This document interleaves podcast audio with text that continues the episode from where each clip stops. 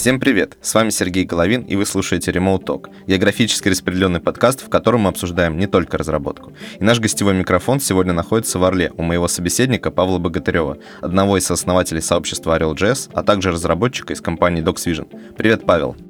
Привет, Сергей, привет, слушатели. Да, ну давай начнем с самого начала. Ты расскажешь, с чего началась твоя программистская карьера. Угу. Можешь поделиться этим. А, ну, если начинать с самого начала, то я как бы программист еще со школы, как бы я занимался этим. Увлекся довольно рано, вот, наверное, еще где-то вот классы 9 там 10 когда только начали Паскаль там изучать какой-то. Вот, ну, я прям сразу этим загорелся. Тогда еще был интернет такой с этим пищалкой модемной, вот это вот по телефонной линии. Вот, uh-huh. ну, он был еще дорогой, я туда выходил, знаешь, вот буквально там вышел, пару минут посидел там, вот и обратно там был такой форум, рукодинг, ну, ностальгия, в общем. Вот, ну и все, изучалось все, конечно, э, по книжкам, без какой-то помощи, все это было тяжело. Вот я помню, как я первый раз запустил там вот, э, буквально там у меня книжка была Троилсон по C-Sharp, там по .NET, вот, и я вот что-то я там читал, читал, и прям что-то у меня там запустилось, э, показал месседж-бокс там, и такая радость была просто невероятная, что вот что-то там заработало. Вот, э, так все это начиналось. Вот я с .NET как-то прям так начал. Потом э, Макс Тосоленко, я с ним познакомился, он в Украине, сейчас в Киеве живет. Вот мы с ним начали там какие-то проекты на C++ делать там вот э, в геймдев подались, там я делал, отвечал именно там за игровую физику э, и делал какой-то там архитектурный движок на плюсах, который позволял вот из XML грузить какие-то компоненты, там как-то их между собой связывать. Э, то есть такая интересная штука была. Еще какие-нибудь проекты были у тебя, которые вот, тебе помогли именно в твоем профессиональном становлении? Вот, ну, в основном мои проекты были это десктопная разработка какая-то, вот, mm-hmm. ну, геймдев, десктопная разработка. И я как-то, знаешь, э, ну, в принципе, я был прав на то время, я веба вообще как-то отстранился его, я считал, что это какая-то такая кулака, в которую лучше не соваться. Вот, ну, я знал, что про эти сети, так понаслышке о межбраузерной этой совместимости, там, ну, там, mm-hmm. что все там плохо. И оно действительно так было тогда. Вот, и поэтому э, в основном я занимался вот именно вебом, в смысле этим десктопом таким, что-то там какие-то такие утилитки пробовал там, писать, что-то там, не знаю. Вот, потом диссертацией занялся там, я же аспирантуру сейчас закончил. Mm-hmm. Ну, диссертация моя была там, знаешь, это попытка сделать какой-то инструмент для систематизации информации. Есть у тебя набор каких-то там мыслей, заметок, идей, каких-то там закладок. Но чтобы все вот это вот как-то систематизировать, чтобы это все не терялось, а где-то у тебя вот в одном месте удобно хранилось, и можно было всегда найти то, что тебе нужно, то, что ты вот вспомнил, и оно вот оно у тебя под рукой. Какая-то иерархичность присутствовала, там какое-то моделирование присутствовало, чтобы можно было как-то описывать именно предметные области с помощью какой-то этой такой штуки. Вот. А, ну, возможно, я этим еще и продолжу заниматься, потому что я еще не защитился как, как э, кандидат наук, да, только аспирантуру закончил.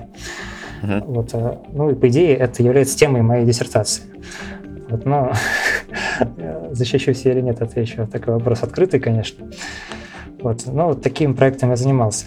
Вот, но потом э, произошло такое событие. А, ну вот я на втором курсе еще, наверное, что интересно, такая компания у нас есть APM Soft.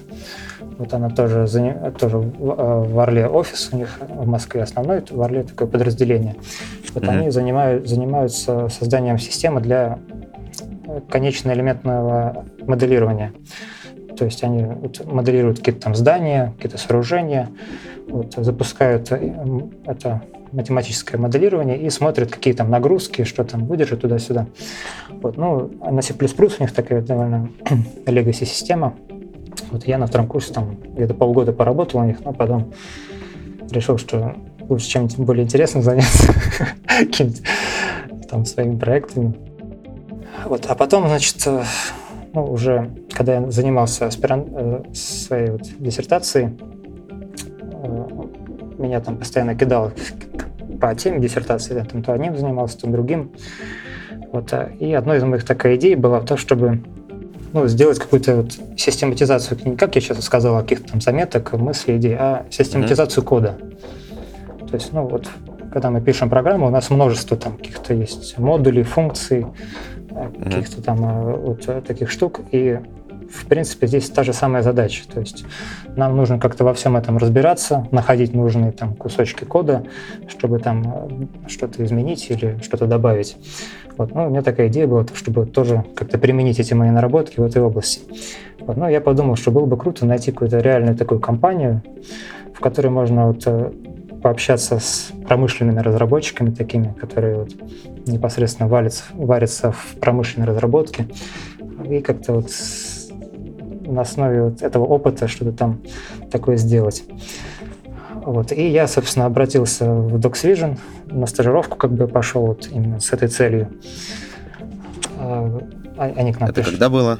Это вот я уже не помню сейчас, но получается, я работаю там вот уже, значит, около два с половиной года, ну где-то два с половиной года назад, получается, это было. Угу. Вот, и, соответственно, э, я пришел на стажировку вот с такой вот непонятной целью какой-то. Ну, а мне Э, предложили просто веб-разработчиком стать. А я, как э, помнишь, э, к вебу относился довольно так скептически. Вот. Но в то же время я так прикинул, что, блин, ну сейчас веб как бы он такой в тренде все-таки, да, ну, возможно, стоит этим заняться. Вот. И вот как-то вот так я вдруг стал веб-разработчиком. То есть это такое вынужденное решение было? Да, совершенно неожиданное для меня. То есть я буквально вот на собеседовании, знаешь, я разговариваю, мне вот говорят, что у нас есть вот такая вакансия, есть такая вакансия, да. Ну, конечно, у меня был некоторый опыт веба, там я с SPNet чуть там работал, угу. смог, в принципе, на собеседовании какие-то вопросы ответить, пройти. Вот там верстать немного умел, JavaScript, все это я ну, немного знал. Вот, но буквально на собеседовании я решил заняться вебом. То есть мне вот сказали, что вот есть такая вакансия такая, есть веб. Вот, ну, я подумал, что та вакансия мне не нравится, ну, давай веба, да. То есть, вот. И вот так вот я решил, и, собственно, все, начал работать, и меня буквально затянуло. Я сразу попал на такую крутую, интересную разработку, вот, и я влюбился в веб абсолютно. Вот, и сейчас, спустя два с половиной года, я уже себя называю фронтенд разработчиком. Пишу свои фреймворки, там все такое. Ну, то есть влился в эту среду вообще по уши.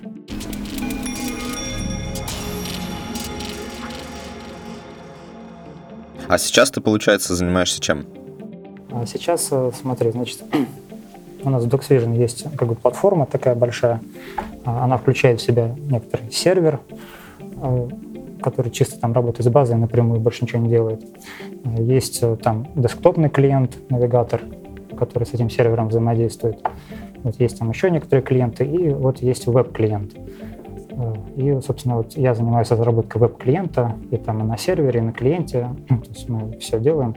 Но, по сути, наш веб-клиент, он как бы клиент к серверу DocsVision. То есть он напрямую с базой не работает, он работает именно с некоторой объектной моделью, с некоторой вот абстракцией, которую предоставляет нам сервер.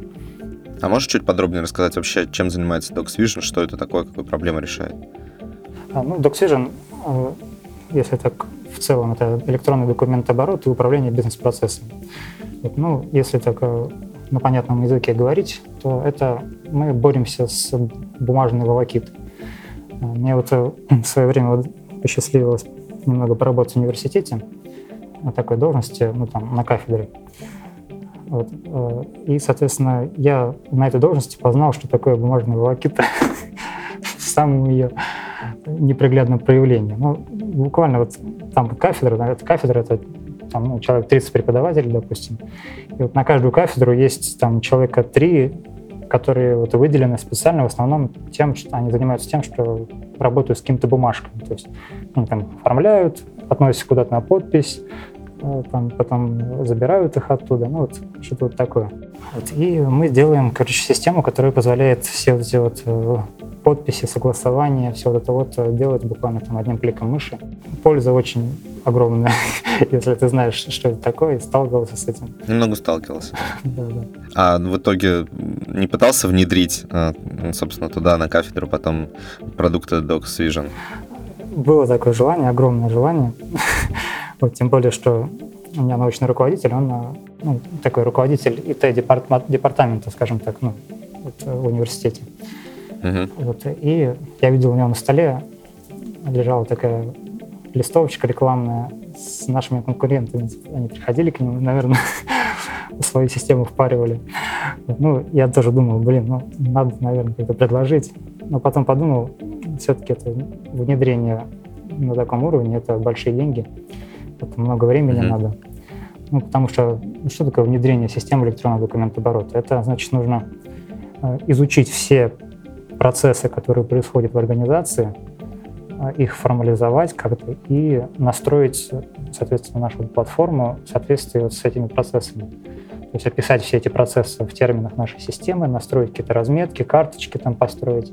Вот, то есть это ну, такая большая работа, и по сути вот мы как бы компания-вендор, которая предоставляет продукт и живет за счет лицензий. То есть мы просто продаем лицензии. Вот. А внедрением нашей системы занимается большая сеть партнеров, вот, э, которые по всей стране там разбросаны, в, каждом, в каждой области есть по несколько штуках. Uh-huh. Вот. И, по сути, они только занимаются этим внедрением, они вот общаются с заказчиками, там, э, устанавливают им систему, настраивают и изучают эту предметную область.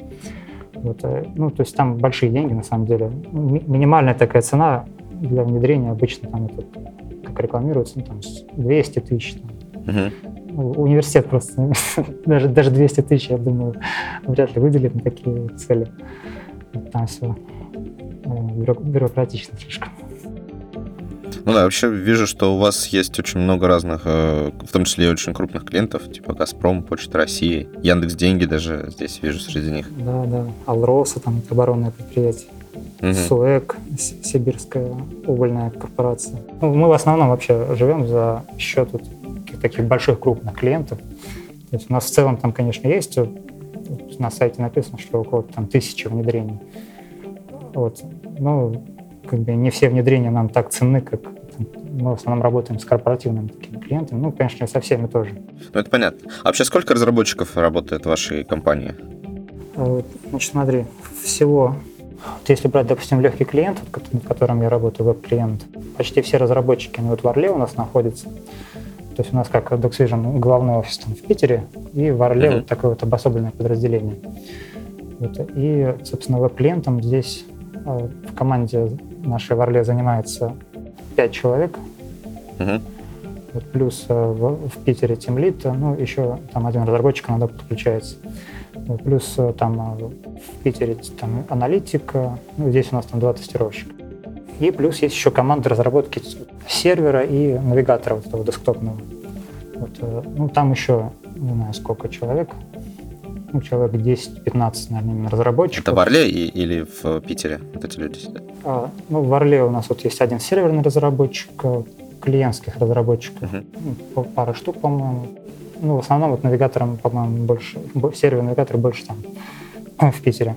Вот. Ну и, конечно, много всяких тестировщиков, еще там техподдержка. Вот, техподдержка вся тоже в Орле у нас находится.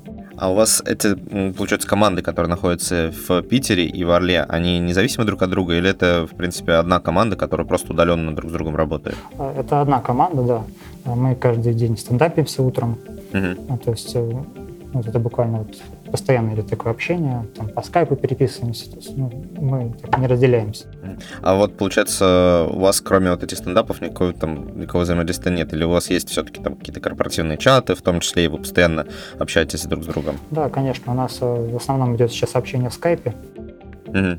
Там несколько бесед есть, там беседа, беседа по клиенту основная, есть там беседа разработчиков каких-то в целом вообще всех. Вот мы как-то думали сменить скайп на что-то еще, какой-то другой чат. Вот там даже там, что-то ставили, какую-то систему пробовали. Ну, что-то там не, не сумели сорганизоваться на самом деле. Вот, ну, скайп, насколько я понимаю, в принципе, там всех устраивает, но, по-моему, там теряется история. То есть это вот давняя история, он хранит э, до какого-то времени. Да. Угу. Вот, а потом эти записи пропадают. И если там что-то нужно найти, бывает такое, что-то когда-то писали, то ну, неприятно немного. Ну, мы хотели еще, чтобы это на наших серверах все это было, там, чтобы больше контроля. Там. Вот, ну, пока что-то, mm-hmm. пока пользуемся скайпом, не сорганизовали. А, ну, у нас есть как скайп, большой такой скайп, есть линк, тоже корпоративный скайп, который с офисом идет. Вот, ну, как-то мы и там, и там вот общаемся. Мешанина немного. А вообще получается, что в Орле вот ребята работают из офиса, который находится в Орле. То есть практики работы из дома у вас нет? А бывает так, что, знаешь, вот, ну, если ты заболел немножко, там, чего-то, или там тебе надо каким по делам каким-то домашним, не можешь в офис прийти, то мы иногда работаем из, из дома. Но работаем из дома каким образом? Мы просто подключаемся по РДП к нашему офисному компьютеру вот, и таким образом работаем, да. Ну, потому что у нас некоторая своя специфика. Mm-hmm. Чтобы запустить наш как бы, продукт, настроить эту среду разработки, ну, надо много телодвижений совершить. вот мы как бы пытаемся как-то это победить, но пока как-то не получается. Вот, и поэтому проще по RDP подключиться и работать за таким компьютером. Вот, но в основном, конечно, да, из офиса, то есть это у нас основное рабочее место здесь. А вообще у тебя есть опыт там, полноценной удаленной работы, когда ты прямо сидишь там и, собственно, из дома там или из коворкинга и э, коммуницируешь со своими коллегами исключительно удаленно? Нет, такого не делал. А вот как считаешь, э, что более эффективно, в офисе работать или удаленно? Твоя личная мнение. Ну, я могу судить по удаленной работе, по работе над каким-то, ну, в сравнении с работой над какими-то своими проектами. Uh-huh. Вот, ну, потому что вот я, опять же, вот с Максом там мы, мы одной командой работали, там как-то тоже коммуницировали. Вот, ну, для меня, когда я вот работал над своим проектом, ну, конечно, это немного разные вещи, когда над своим проектом, таким, таким по фану, когда занимаешься, и когда работаешь над, за деньги, да. Ну, да. Там мотивация немного другая, но для меня вот была такая проблема, то, что я именно сорганизовать себя, чтобы вот полноценный какой-то рабочий день именно проработать, мне было тяжело. Я там использовал помидор-таймер, какую-то там технику, и я вот отслеживал, сколько помидоров в день я отработал. Там, ну, помидор это пол, полчаса. Uh-huh. Вот, и ну, там как бы через каждые полчаса рекомендуется вот, делать перерыв какой-то, отдохнуть, отойти. Вот, и я, в общем, так вот каждый день смотрел, сколько у меня там помидоров получается. Ну, и такая тенденция была, что вот на 8-часовой рабочий день я редко когда доходил до, до такое количество помидоров. У меня постоянно там ну, часа там, 4 5, там, может быть, выходило. То есть, ну, какая-то такая проблема была сорганизоваться. Вот uh-huh. в офисе мне абсолютно нравится, потому что, ну, знаешь, здесь такой проблемы в принципе нет. То есть ты приходишь, у тебя рабочее место, ты садишься и, ну, и все, и работаешь. То есть не, не надо заставлять себя или что-то там придумывать, какие-то такие вещи. Просто берешь и работаешь. Не знаю, может быть, если именно коммерческая разработка по удаленке, там что-то будет другое, но об этом судить уже не могу. А нет такого, ну, такой проблемы, когда ты в офис приходишь, тебя начинает постоянно что-то отвлекать. То там коллега подойдет, что-то спросит, то нужно куда-то подойти самому сходить, то организоваться на какое-нибудь совещание, и пока там по пути дойдешь, тоже много времени тратится. И вот постоянно какая-то такая деятельность, которая не связана непосредственно с работой и отнимает кучу времени. Нет у вас такой проблемы? Знаешь, у меня бы, я сказал, проблема что меня слишком мало отвлекает. Почему я говорю, что это проблема? Потому что э, ну, вообще нам, программистам, надо очень внимательно следить за своим здоровьем, я считаю. Uh-huh. Потому что вот я в последнее время просто расслабился, и бывает так, что сижу вот непрерывно вот в рабочем процессе, в потоке, там могу просидеть там два часа, три часа. Вот, и я понимаю, что для моих глаз, для вот моего здоровью это очень вредно. Вот, и когда, допустим, там бывает у нас техподдержка, там кто-нибудь напишет, там, попросит, вот, написали какой-то тикет, я ничего не понимаю, объясни, что, делать. Вот, э, или там тестировщик э, там, какой-то баг у вас произойдет, говорит, ну, ничего не работает, что делать, как там, дальше мне тестировать. Вот, э, ну, когда такое случается, то это, в принципе, даже и хорошо. То есть ты немного отвлекаешься от работы, встаешь, там, глаза отдыхают, ты немного прошелся, прогулялся. Вот. А так вот, чтобы это мешало работе, чтобы это отвлекало. У нас вот как такого нет. Знаешь, у нас вот в офисе все сидят просто вот свои мониторы тысячи сосредоточенно работают, такого, чтобы там политику обсуждать, что-то еще там. Ну, бывает, конечно, там ну, это такие довольно редкие случаи, когда уже вечер пятницы, всем на расслабоне, там, ну, работать не хочется, да, там, можно поболтать, что-нибудь такое. Ну, это такие исключительные ситуации. В основном, конечно, такой проблемы я не наблюдал. А вот, ну, стандартно, там, поболтать около кулера или какой-нибудь кофе-брейк сделать, и там немножко подзатя... подзатянется он, и там вместо 15 минут уходит на это там 40 минут, час. У нас, знаешь, какие бывают э, разговоры, вот если случаются, то чаще всего у нас разговоры связаны а, с, с обсуждением именно нашей работы. То есть mm-hmm. у нас э, ну, есть какие-то насущные проблемы, есть какие-то решения, которые нам нужно принимать, там, использовать там веб-пак или галп или еще что-то там. Uh-huh. Вот, и какие-то такие вещи мы иногда вот там, встаем, начинаем там обсуждать, э, к доске подходим, там что-нибудь э, на бумажке рисуем. Там. Вот такие разговоры у нас встречаются, но я считаю, что они просто необходимы, то есть это непосредственно обсуждение разработки, оно должно быть. Вот, я не считаю, что это какая-то трата времени, которая вот идет впустую. Вот, ну а так, чтобы какой-то вот такой болтовня несущественная. Ну, может быть, бывает, конечно, но довольно редко. Вот. Я, я бы так сказал.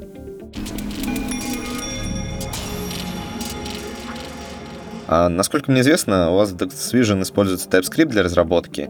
Ну и ты сам неоднократно писал в чатике, в том числе в чатике Orel.js, что не представляешь, как вообще можно разрабатывать без статической типизации, и очень сильно критикуешь при этом динамическую типизацию. Вот можешь э, пояснить э, свою позицию для людей, которые вот с тобой непосредственно не общались? Угу. Я, когда начинал работать в DocsVision, у нас был проект Action Space, Значит, он был на первом ангуляре, и, соответственно, там никакого TypeScript не было. Uh-huh. работал я над ним довольно долго, год примерно. Вот, э, и я познал всю эту боль. вот, э, ну, это просто кошмарно, потому что э, мы там вот, особенно ближе к концу этого периода, мы там затевали какой-то рефакторинг. Ну, продукт разрастался, там нужно было что-то менять в архитектуре, там какие-то преобразования делать. И вот что-то там изменить в коде, там вот, это просто такой кошмар был. Ты просто делаешь вот, find all, вот, там переменную переименовать хотя бы. Потом запускаешь, все равно все ломается, потому что оно еще там используется, там используется. Я не знаю, может быть, если, конечно, архитектура у нас была там э, недостаточно хорошая, что такие проблемы. Но э, вот в новом проекте, ну, куда я перешел после Action Space, именно веб-клиент, вот когда я попробовал работать с TypeScript, ну, это просто небо и земля. То есть э, мы сейчас постоянно что-то рефакторим, э, постоянно какие-то такие глобальнейшие, просто невероятные преобразования, когда вот вся, почти вся кодовая база у нас э, подвергается каким-то вот таким преобразованиям небольшим. Меняется структура там контролов с одной на другую, допустим. Вот. Mm-hmm. И вообще вся кодовая база, почти все файлы, эти вот, они как-то преобразуются. И, знаешь, мы не боимся. То есть я знаю, что я там изменил где-то там что-то, переименовал. Я знаю, что я скомпилирую, мне TypeScript покажет все ошибки. Там, это непередаваемое ощущение, когда ты спокоен за, за, то, за написание кода. Ты написал код, ты спокоен, что там все нормально. Вот. Я вот буквально недавно а, для веб-стандартов, там у них есть календарик а, фронтенд событий. Uh-huh. Вот, а я уже, это ну, буквально недавно было, я, собственно, посмотрел, но там мне не понравился интерфейс такой вебный. Я там решил свой немного там доработать его, сделать, за pull request. И там было написано все на ванила, ну, на реакте без TypeScript. Это уже было довольно недавно, то есть я уже забыл свой опыт Angular первого, работы с JavaScript чистым. Вот. И вот сейчас с этим опытом, багажом TypeScript я начал пытаться в этом проекте что-то вот так вот поменять, что-то изменить, там интерфейс доработать. Блин, ну это тоже... Я просто вспомнил всю эту боль, когда э, ну, ты, у тебя там какой-то параметр в компонент приходит, ты его там обрабатываешь, запускаешь, а вдруг оказывается, что туда может приходить либо объект, либо массив объектов. И все. И для тебя это открытие. То есть, и ты не знаешь, что там действительно в этом параметре придет заранее. Тебе надо смотреть в этот код. Я, мне пришлось буквально весь этот проект, который там небольшой проект, буквально там три файлика там по 200 строк. Вот. Мне пришлось его весь изучить досконально, чтобы там что-то наладить, что-то сделать, э, как-то его отрефакторить. Вот. Э, и ну, я, я серьезно не, не, не знаю, это безумие какое-то писать сейчас без TypeScript, начинать особенно новый какой-то проект. И меня особенно удручает то, что именно реакция общества, оно в основном как-то живет без TypeScript. То есть если ты пойдешь на GitHub, найдешь там какой-то себе компонентик э, реакторский, то ну, 100%, 80%, что он будет э, без TypeScript, без тайпингов нормальных. А если тайпинги найдешь, то там они будут кривые, которые не совпадают с JavaScript, и ты намучаешься, пока поймешь, что э, они неправильные просто тайпинги. Вот. Ну, вот за это я как бы такой не люблю реакцию сообщества, то, что оно сразу пошло не в том направлении и до сих пор не хочет повернуться к свету.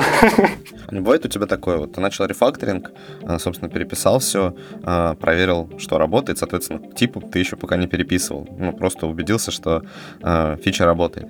А это у тебя заняло, там, условно, 10 минут. А потом ты сидишь и еще 10 минут тратишь на то, чтобы теперь еще типы в порядок привести. Понимаешь, это, в принципе, невозможно, потому что я пишу сразу в TypeScript. Да, но если уже был код написан на TypeScript, его нужно просто переписать. Ты сразу будешь переписывая, там, проверяя новую идею, да, там, новую реализацию, ты сразу будешь по ходу типа переписывать. У тебя же может быть несколько там итераций, когда ты придешь к конкретному уже решению. Смотри, я вот э, периодически э, делаю какие-то утилиты там служебные. Ну, например, вот недавно я делал утилиту для того, чтобы э, сравнивать две DTS на совместимость обратную ну, там буквально банально парсил JSON и там, по нему бегал, что-то сравнивал, там, такие вещи. И, соответственно, утилитка это, ну, обычно это что такое там? Начал писать, открыл в блокноте JS-файлик, начал что-то там фигачить, фигачить, фигачить, э, запустил в ноде, там проверил. Вот, ну, так, так вот разработка идет. Потом, ну. потом утилита это разрастается, разрастается, там ой, угу. уже в одном файле там уже там 500 строк, ты уже понимаешь, что, блин, многовато, надо разбивать по файлам. И вот тут я перехожу к TypeScript. Вот. Ну и вот э, у меня был такой, конечно, вот, в разработке этой утилиты, что я ну, в основном это было тем, что немного у меня была не отлажена среда компиляции, поэтому я правил там JavaScript в одном месте, потом, потом только переносил это в TypeScript. Ну, это было связано с тем, что ну, вот я там не донастроил среду себе, и именно скомпилировать TypeScript у меня было ну, там, проблемно. А вот, э, ну, собрать этот проект весь до конца uh-huh. какое-то время занимало. То есть вот билый процесс у меня занимал время. И вот и по, из-за этого я правил сначала JavaScript, а потом все это переносил в TypeScript. Вот. Но в рабочем нашем проекте, там, где мы веб-клиент делаем, у нас э, такой проблемы нет, потому что, ну, как, вот у меня есть статья на Хабре, там я описывал, то есть у тебя в редакторе открыто TypeScript файлик, ты что-то в нем там правишь, сохраняешь, и мгновенно у тебя компилируется один этот единственный файлик. Вот. И все, и ты можешь уже код это запускать и смотреть, проверять. То есть никакого uh-huh. времени на вот этот build, на сборку там нету. И поэтому тебе как бы нет смысла открывать JS-файлик, потому что ну зачем? Ты просто берешь и правишь сразу TypeScript. То есть, ну, нету смысла там что-то выдумывать. Вот. И вот если вот, э, я знаю, что там, допустим, в Angular сообществе там сборка может занимать 7 минут, там, да, все вот это вот. Вот если у вас такой build-процесс, то, возможно, у вас будет эта проблема. Просто настройте себе удобный build-процесс, и тогда этой проблемы не будет.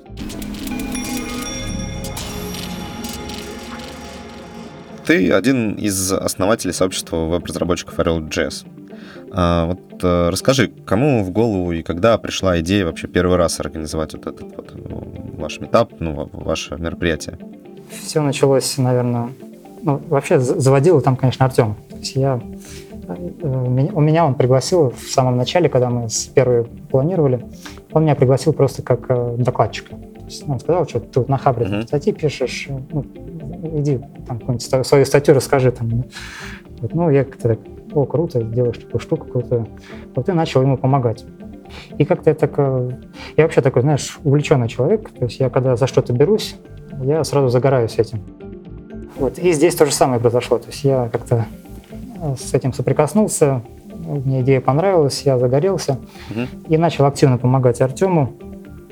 Вот э, сделал там вот, первую версию сайта нашего, там начал искать спонсоров, нашел спонсоров, там, в частности там Duxvision первый был у нас там. А, вот, э, и как-то все вот это пошло, и вдруг я оказался, что вот мы с Артемом основные организаторы. А Артем это Артем Грин. Да, да, да. Угу. Вот, но... Он тоже работает в DocsVision, где-то, насколько я понимаю, да? Работал, а сейчас он в PayPal ага. работает. Угу. Вот. Э, но как-то у нас э, в то же время я вроде как организатор. Ну, знаешь, для меня это немного такая тема. А, я не очень сам по себе общительный а в целом. У меня как бы нет проблем таких, чтобы там а, говорить там, с незнакомым человеком или еще что-то. Я то есть, свободно общаюсь. Вот. Но в целом как-то свободное время я предпочитаю проводить больше как-то за какими-то своими занятиями э, дома, сам по себе чем-то там заниматься. А, вот. А метапы — это такая какая-то коллективная деятельность. Вот, подразумевает, что там ну, нужно там, собираться там в кафушке, что-то там общаться, обсуждать. Uh-huh. Вот. Мне это не очень близко, на самом деле. Вот. И, возможно, поэтому у нас RLJS немного так буксует сейчас. То есть мы всего провели два метапа. То есть, э, ну, прошло там буквально уже почти, почти год между ними.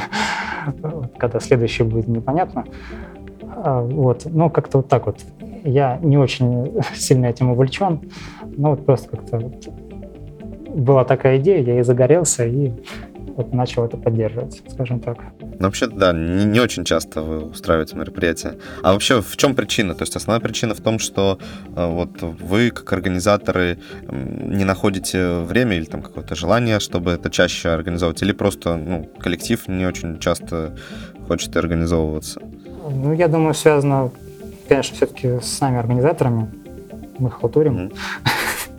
Потому что, ну, там же надо найти докладчиков. Ну, вот если там, в Москве, допустим, найти докладчика, это не проблема, насколько я понимаю. Там, а в Орле найти докладчика, это ну, нужно кого-то вот именно, вот, знаешь, найти какого-то человека, который может это сделать, и, его убедить, что ты должен это сделать.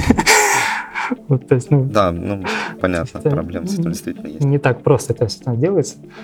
Вот. И нужно, соответственно, прикладывать какую-то вот энергию ко всей этой организации. Хотя у нас есть параллельное сообщество Орел РБ, бывший сейчас Орел Кодес. Вот. Uh-huh. Они каким-то образом собираются каждый месяц. Вот. Я там тоже периодически с докладами два раза уже был. Ну, там, видимо, несмотря на те же самые условия, тот же самый Орел, вот, они все-таки находят по два доклада там на каждый месяц делают. Вот. Ну, то есть, скорее всего, все-таки дело у нас. А вот вообще такая дефрагментация сообщества, что вы сделали какое-то свое сообщество, исключительно Ariel.js, у них есть а, свое сообщество Ariel Codes, оно не мешает развитию IT-сообщества как такового в Орле, потому что все-таки если бы вы вместе как-то скооперировались, то, возможно, дела бы лучше пошли. Ну, в принципе, там у нас как бы чатики рядом. Мы постоянно все, кто Ariel.js, там в Ariel Codes общается, и все, кто Ariel Codes в Ariel.js заходят, ну, почти все, наверное. Вот мы входим и на метапы, и как бы RLJ входит на RL с метапы, они к нам ходят. Uh-huh. То есть, в принципе, такой явной дефрагментации, конечно, у нас нету. Вот, ну, я думаю, основная причина, почему появился именно вот отдельно Orel.js, то что изначально Orel Codus был как Orel RB, то есть Orel Ruby. Uh-huh. Вот. Ну, наверное, как-то вот, э, мы посчитали, что ну, знаешь, я вот просто когда узнал Orel, Orel, об Orel RB, то ну, вижу, что Орел РБ. Что это такое? Про Руби какие-то чуваки там собираются. Да? Зачем мне туда идти? Ну, какая-то такая непонятная была именно с позиционированием у них в сообществе. Вот, и поэтому мы, наверное, сделали именно Ariel.js, таргетированный чисто на фронтенд, какой-то такой, ну, по аналогии с этими, со всеми City.js. А вот сейчас, как бы, сейчас там уже Ariel Codus, вроде как такое название, да, названия изменились. Хотя и раньше там про Ruby особо много не было. Хорошо, если один доклад в полгода там соберется про Ruby. вот, но тем не менее, может быть, может быть, объединимся. А нет мыслей как-то ну, кооперироваться с другими ближайшими комьюнити? Вот, например, с Курским комьюнити, приглашать оттуда, соответственно, каких-нибудь спикеров и э, устраивать почаще доклады или, наоборот, приезжать, выездные делать какие-то встречи? Вот мы только на, на предыдущем этом этапе только узнали, что они существуют. Вот они, ну, как бы рекламку пустили, там у нас был спонсор щедрый, ну, это все хорошая реклама была, и добавились, ну, как бы зарегистрировались из Курска чуваки, приехали к нам э, всей своей компанией. Очень круто, молодцы. Мы с ним познакомились. Было бы круто, конечно, действительно как-то с ними кооперироваться, но именно вот расстояние ну, согласись, что там взять, допустим, смотаться из Орла в Курск в субботу утром на метап, немного так напряжненько. Ну, к нам из Белгорода, кстати, ребята приезжали несколько раз. Ну, именно приезжали как докладчики или как слушатели? А, как слушатели. Как слушатели. И даже приезжали из Москвы, из Хедхантера, как докладчики. Но здесь э, еще вопрос в том, что если метап какой-то локальный, там, ну, угу. типа вот полезная беседа, как у вас там, в, в Курске бывает, ну, это, наверное, что-то такое, вот, как-то они собираются там просто посидеть, там, может, кто-то какую-то интересную мысль скажет, доклад небольшой. Ну, на такую локальную встречу ехать э, из другого города, наверное, как-то не, не прикольно, mm-hmm. да, то есть здесь нужен, нужен какой-то вот такой глобальный ивент, а, чтобы, ну, действительно, взял, собрался, приехал, чтобы от того стоило, как-то, ну, мне кажется так. Вот. Ну, вот Ariel.js у нас был таким глобальным ивентом, действительно, мы собрали из других городов людей, вот этим Ariel.js, конечно, хорош. И он этим отличается, допустим, от того же Ariel.Codes. Ну, то есть Ariel.Codes тоже более такое локальное мероприятие. Вот, а Ariel.js у нас получается такие больше вот, большие, там, на 4 доклада, на 5 докладов, на 6, по-моему, на первом было доклада. Вот, возможно, дело еще в масштабе. То есть если будут большие метапы, то мы сможем собираться вместе. А вообще, когда теперь еще планируется новое событие? У вас есть какое-то расписание или это хаотично происходит? Абсолютно хаотично. А узнать как-то можно? Ну, то есть э, вот э, зачем следить? Допустим, сейчас нас слушают разработчики из Орла, которые никогда не были э, на вашем мероприятии. Или, допустим, разработчики, которые близко к Орлу, но у них в городе нет совершенно никакого комьюнити, они бы хотели приехать. Вот и как там можно отследить э, там, новость о том, что вот вы теперь снова собираетесь, э, попробовать там зарегистрироваться как, как докладчик или как просто участник? Да, конечно. У нас функционирует сайт Ariel.js podcast.ru, там есть э, ссылки на ВКонтакте группа, на Телеграм, чатика. Mm-hmm. Ну, и я бы сказал, что сейчас вообще наша комьюнити, что Arial Codes, что Arial JS, это не столько сейчас, поскольку там про метапы какие-то, сколько про чатик. То есть основная движуха происходит в чатике. Вот, поэтому если вот э, ну, действительно интересно это движение, то просто присоединяйтесь в Телеграм, там общайтесь. Это, мне кажется, самое такое очевидное решение. А вообще, вот, какие бы ты мог советы дать э, людям, которые тоже в небольшом городе находятся, у них сейчас нет комьюнити, но они ощущают вот, потребность в том, чтобы это комьюнити появилось, и, в принципе, уже готовы сделать первый шаг и как-то организовать людей. Вот с чего им нужно начать, э, чтобы вот как-то людей найти или еще что-то? Ну, я здесь, наверное, поставлю пример вообще RL, RB, RL Codes наш, Угу. Потому что как они вообще появились? Ну, буквально началось это, наверное, все с того, что вот в какой-то компании э, у нас ну, довольно такая большая лок- локальная компания там, вот, они просто сотрудники этой компании начали собираться там в, кафе вечер, вечерами там просто поболтать. Вот, э, и как-то это вот систематично начали делать, то есть что договорились, что каждый месяц, там каждую там последнюю пятницу, по-моему, они собираются, вот, и потом там куда-то доклады начал делать. Ну, какой-то такой межсобойчик вот начался, буквально локально-локальный. Вот потом мы как-то небольшую рекламу пустили, там, не знаю, какие-то репосты вот, по группе ВКонтакте начались, о них узнали другие, там к ним пришли. А, опять же, там в чате какой-то в Телеграме там появился, они начали общаться, к которому можно тоже присоединиться там, и начать общаться. Вот, то есть, мне кажется, вот с этого надо начинать. То есть просто вот знакомых собрать, кого вы сейчас знаете, вот, с ними как-то договориться, просто взять, собраться там в субботу, в пятницу, посидеть, там, поговорить, может кто-то какую-то интересную мысль, над чем он сейчас работает, расскажет, uh-huh. что-то вот такое. Вот потом это само собой как-то обрастает, обрастает, обрастает, и получается, вот сейчас варил Кодес, э, у нас там уже на метапы приходит порядка 30 человек, наверное. Да, это, это много на самом да, деле. Да, да, серьезно. Конечно, вот Ariel.js у нас по-другому начинался. Ariel.js мы как бы не таким естественным образом, мы его искусственно начали. То есть мы создали сайт хороший, создали группу ВКонтакте, нашли спонсоров на мероприятие. Э, на спонсорские деньги мы пустили рекламу ВКонтакте. Вот, а причем реклама там не такая дорогая, особенно учитывая, что у нас таргетинг идет на Орел и на интересы по IT. Да?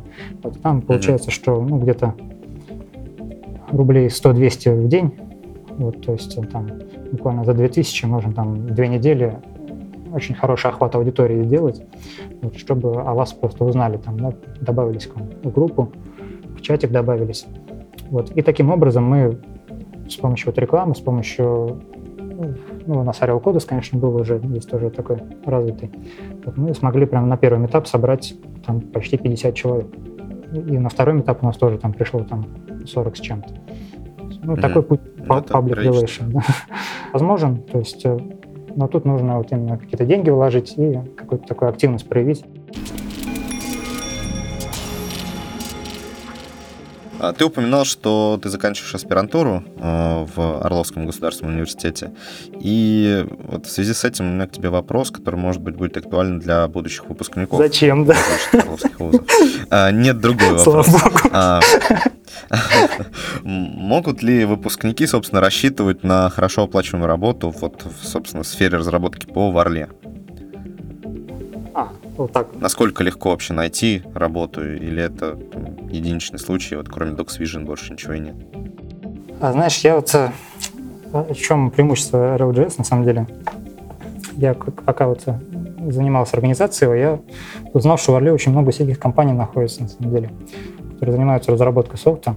Угу. Конечно, может быть, и выбор не очень большой, там, допустим, по технологиям, по каким-то, ну, допустим, на TypeScript я знаю только DocsVision у нас программирует. Больше, ну, может быть, кто-то там еще, я, которых я не знаю. Может быть, там, э, если вы хотите там на C++ программировать, у вас тоже будет небольшой выбор, да. Э, но в целом, именно вот рынок труда у нас такой ненасыщенный очень совсем. То есть у нас дефицит кадров. Э, все компании, которые сейчас есть в Орле, они буквально дерутся за программистов, переманивают зарплатами там. Вот, то есть это такое у нас людей мало, а компания сейчас больше, чем есть людей. Вот, и поэтому, если у вас есть какие-то навыки, если... Причем даже не важно, вот, допустим, вы, там работали с одним языком каким-то, ну, даже вот имея опыт там программирования на, на каком-нибудь там PHP, вполне есть вероятность, что вы сможете устроиться там в тот же DocsVision, если у вас есть такое мышление нормальное, если вы покажете себя как программист там, или еще какую-то компанию, я считаю, что если человек умеет что-то делать, то в Орле для него точно найдется, куда устроиться. Вопрос в том, устроит ли его там, допустим, там, какие-то зарплатные моменты, еще что-то там. Угу. Но именно с, с вакансиями у нас точно проблем нет. Это факт. А много вообще компаний в Орле, которые именно занимаются разработкой софта? Вот я недавно делал опрос такой по, по обоим чатикам. Ох, вот точное число не помню. Ну, знаешь, порядка там 20, я, наверное, считал. Такие, такие самые разные mm, компании. Это... И, и это без веб-студии было еще, я считал. То есть еще там веб-студии штук 5-10, наверное, будет. Ну, это вообще очень неплохо даже, потому что, ну, не знаю, вот, если Википедия не врет, в Орле около там 350 тысяч человек населения. Возможно, больше сейчас, я не, не уверен. Тысячи. И и столько при этом компаний, которые именно софт занимаются. А вот не знаешь, с чем это может быть связано? Потому что я не уверен, например, что в Курске столько есть компаний, а Курск город побольше. Ну, я как бы считал, может быть, не совсем именно орловские компании, которые прописаны в Орле, да, скажем так. Угу. Ну, я считал все компании, которые представлены каким-либо образом в Орле, то есть которые... А, то есть если разработчик удаленно работает нет, и находится в Орле? Нет, удаленно я не считал, удаленно, потому что угу. это совсем как бы... Имею в виду, это компании, которые имеют какие-то офисы в Орле, как минимум, да, есть, ну, угу. которые вот от, открыты вакансия именно в Орле, что-то такое.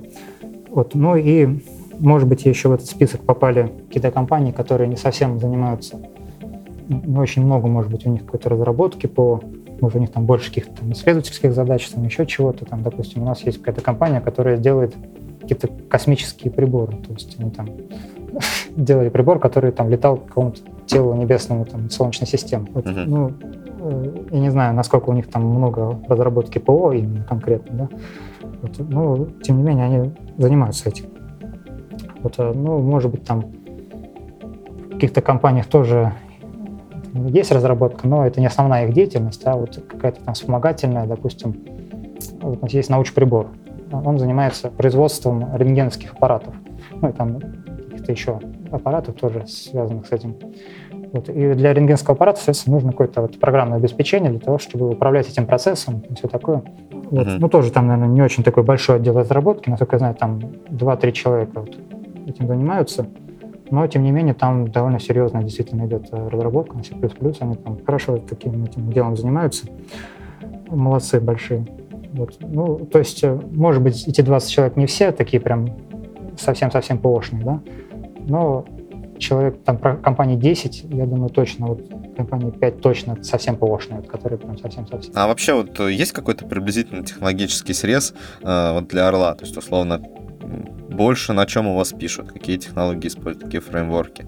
Ну, можно просто по наблюдениям, э, исходя из там ребят, которые там на Orel.js приходили или Orel Coders, и наверняка что-то рассказывали. Как ты считаешь, У нас на Бероне пишут. есть и такие? Есть такие, да. Компания целая занимается очень полезным делом. Они какие-то промышленные там эти, не знаю, что там делают, ну, ЧПУ, наверное, всякие там программируют. Говорят, э, Интересно. говорят, да, серьезная разработка тоже ведется там на Бероне. У нас там чатики. Круто, круто. Да. Ну, то есть, вот хорошо, у вас Аберон, а что-то еще, что-то еще используете? Я, конечно, затрудняюсь, на самом деле, ответить. Я мало общался с людьми. Я не очень такой общительный человек. А, Ну, в веб-студии, насколько я знаю, там больше какими-то там CMS-ками занимаются, там что-то там на JavaScript, наверное, пишут. Э, Ну, вот на, на научке там на, плюсах пишут, APM Soft тоже на плюсах пишут. Э, Кто-то там на Ruby у нас пишет, э, раз RLB есть, наверняка пишет. Ну, вот в Adventus тоже на плюсах там есть у них обработка видео. У них есть часть на плюсах, там есть часть на Ruby, насколько я знаю. Ну, по HP наверняка там у, многих, у кого-то есть, кто занимается. Ну, то есть у нас такой очень-очень, я думаю, разнообразный стек э, от плюсов до JavaScript вообще. От Аберона до JavaScript, Аберон, я да. бы так сказал. От плюсов Да. к Аберону через JavaScript. Да, да. А, ну, мы уже немножко затрагивали тему того, что э, люди зачастую уезжают из маленьких городов, э, едут там в Москву, в Питер или вообще уезжают из страны. Думаешь ли ты о переезде в другой город или вообще в другую страну? Я тебе скажу, как я трачу свою зарплату. Э, Ух ты. Свою небольшую зарплату провинциальную. Ты же понимаешь, что ты скажешь не только мне, но еще и всем слушателям, которые это послушают. А, Да, ну, я трачу не зас- не засл- не замысловато. Я оставляю себе на карте там небольшую сумму, ну, которая в основном идет на там какую-то коммуналку, на пропитание там, да. Вот. А все оставшееся, что у меня там после этого, после этого отреза, вот я все это беру и сливаю в ипотеку. Просто. Вот. Я бы, конечно, мог э, в ипотеку сливать намного меньше, тратить это на что-то еще. Знаю, ну, я мог бы ходить, там, сходить в какую-нибудь кафушку, оставить там тысячу рублей за вечер, там, ну, что-нибудь Мгм. такое. Я мог бы взять, съездить там куда-нибудь в Москву, где-нибудь там потусить, э, тоже потратить там за пару дней тысяч пять там. Вот, ну, мне это не интересно. Ну, я такой человек, что область моих интересов, она в основном э, сконцентрирована именно на том, что я делаю. То есть не на том, Мгм. где я тушу, с кем я общаюсь, а, в каких, в каких там движениях я участвую. Э, Я в основном э, весь мой внутренний мир и все мое область интересов моя сконцентрирована именно на каких-то моих текущих проектах, на том, чем я занимаюсь, какими-то там духовными поисками, там, вот какой-то такой внутренний мир. То есть я больше человек такой в себе. Мгм. И от того, что я, допустим, перееду в Москву, я не выиграю абсолютно ничего. Ну что, я буду просто на ту же ипотеку, ту же самую зарплату, только она будет то- точно так же сливать, да? Просто она, цифры будут другие. Сейчас я сливаю там одну сумму, а в Москве я буду сливать там ну, сумму в два раза больше, но точно так же. Но при этом вокруг меня появится вот весь этот шумный город ну, с его большим количеством всей этой рекламы, всей этой шумихи, людей, вот, то есть, э, ну, загрязненным воздухом, то есть намного менее комфортная обстановка, и я, живя в своем внутреннем мире, для меня это будет просто еще один раздражающий фактор. То есть зачем мне все это вот внешнее моя суета это внешняя, когда для меня это абсолютно не важно. То есть меня это не интересует. Я не хожу в клубы, я не хожу в кафешки. Я выходные провожу дома там или с друзьями, там, дом, домой езжу, помогаю родителям, там, э, тоже совершенно интересное занятие с uh-huh. сельским хозяйством. Э, может быть, для кого-то это будет сюрприз, но это действительно здорово. Там, когда ты можешь отвлечься от своей работы, вот такой сидящей за компьютером, и э, заняться именно каким-то таким ручным трудом, там, земледелием, э, тяпать картошку, там, копать картошку. Вот, чем, чем ближе, как бы, чем глубже в провинцию, тем чем там люди как-то проще, тем все там отношения более настоящие. И если ты едешь как бы в столицу, то значит для тебя важнее другое, для тебя важнее именно какое-то материальное благополучие, тусовка, общение какое-то такое вот именно массовое общение, да. Uh-huh. Вот, э, какой-то карьерный рост, опять же, карьерный рост это, скорее всего, там, зарплата, да, потому что расти профессионально, извини меня, но ну, ну, ты вырос профессионально, и что? И зачем тебе это? Ну, ты научился делать, там, проектировать системы крутые. Ну, наверняка ты это учишься для того, чтобы взять, э, как бы, поступить на более высокую должность, получать более, более высокую зарплату, да? Просто так от этого пользы-то никакой нету. Ну, и, может быть, ты свой стартап хочешь начать, тогда тоже какая-то польза, может, была бы. Но если ты стартап не начинаешь, ну, ты прокачал себя и, и все, и зачем это тебе надо? То есть, а если ты хочешь просто сам для себя как-то развиться, то ну, здесь ты можешь, я думаю, развиться и сидя у себя дома. То есть здесь абсолютно никаких препятствий нету. Сейчас интернет, э, все открыто, можно изучать литературу любую. Вот как-то так. Понял тебя. Хорошо. А, как ты считаешь, вот чем Орел мог бы привлечь э, разработчиков из других регионов? Это не обязательно могут быть там интересные компании, может быть что-то в самом Орле есть интересное. Ну, я не думаю, что Орел сильно отличается от соседних городов, там Белгород, Курск, Брянск тоже. Вот. Я считаю, что ну, вообще в целом, как если ты нужно искать работу, ну, именно вот по компании, есть по продукту, то есть чтобы тебе именно нравилось uh-huh. там работать, чтобы ты, чтобы ты не просто вот приходил на работу и отрабатывал свои 8 часов, выполнял положенные тебе задачи, обязанности свои исполнял хорошо, и все. И на этом успокаивался, а вечером шел там куда-нибудь в кафушку побухать.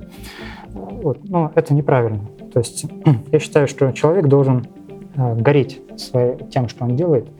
То есть он должен быть не просто сотрудником компании, он должен быть тем, кто делает этот продукт. То есть и несет непосредственную вот ответственность перед пользователями своего продукта. То есть что вот ощущать эту связь, что ты что-то сделал, какой-то там интерфейсик, какую-то страничку сверстал, и нужно понимать, что это все будет, этим будут люди каждый день пользоваться, они будут, либо им будет неудобно, либо удобно.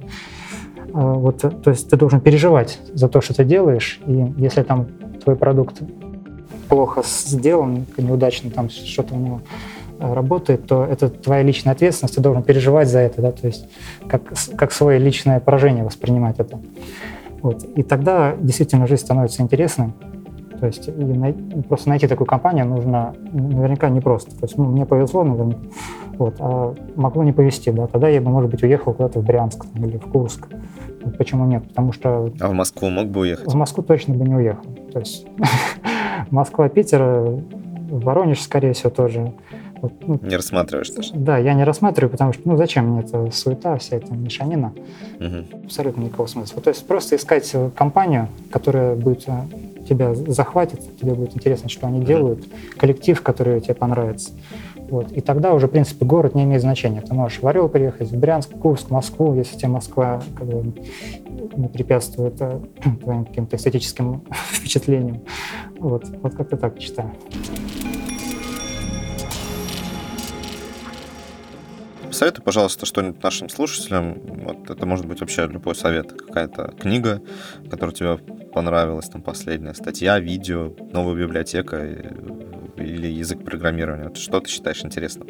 Что ты с чем ты сталкивался последним интересным? А я придержусь э, той линии, которую я начал недавно говорить, потому что э, не надо э, как-то зацикливаться на, на работе, на технологиях, на каком-то карьерном росте, на каком-то благополучии, чтобы там была крутая машина, квартира, все такое.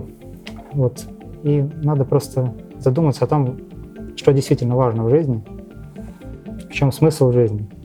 То есть любой человек, который задумывается о смысле жизни, рано или поздно он начинает изучать там какие-то религии, он начинает э, знакомиться с какими-то еще практиками. Там.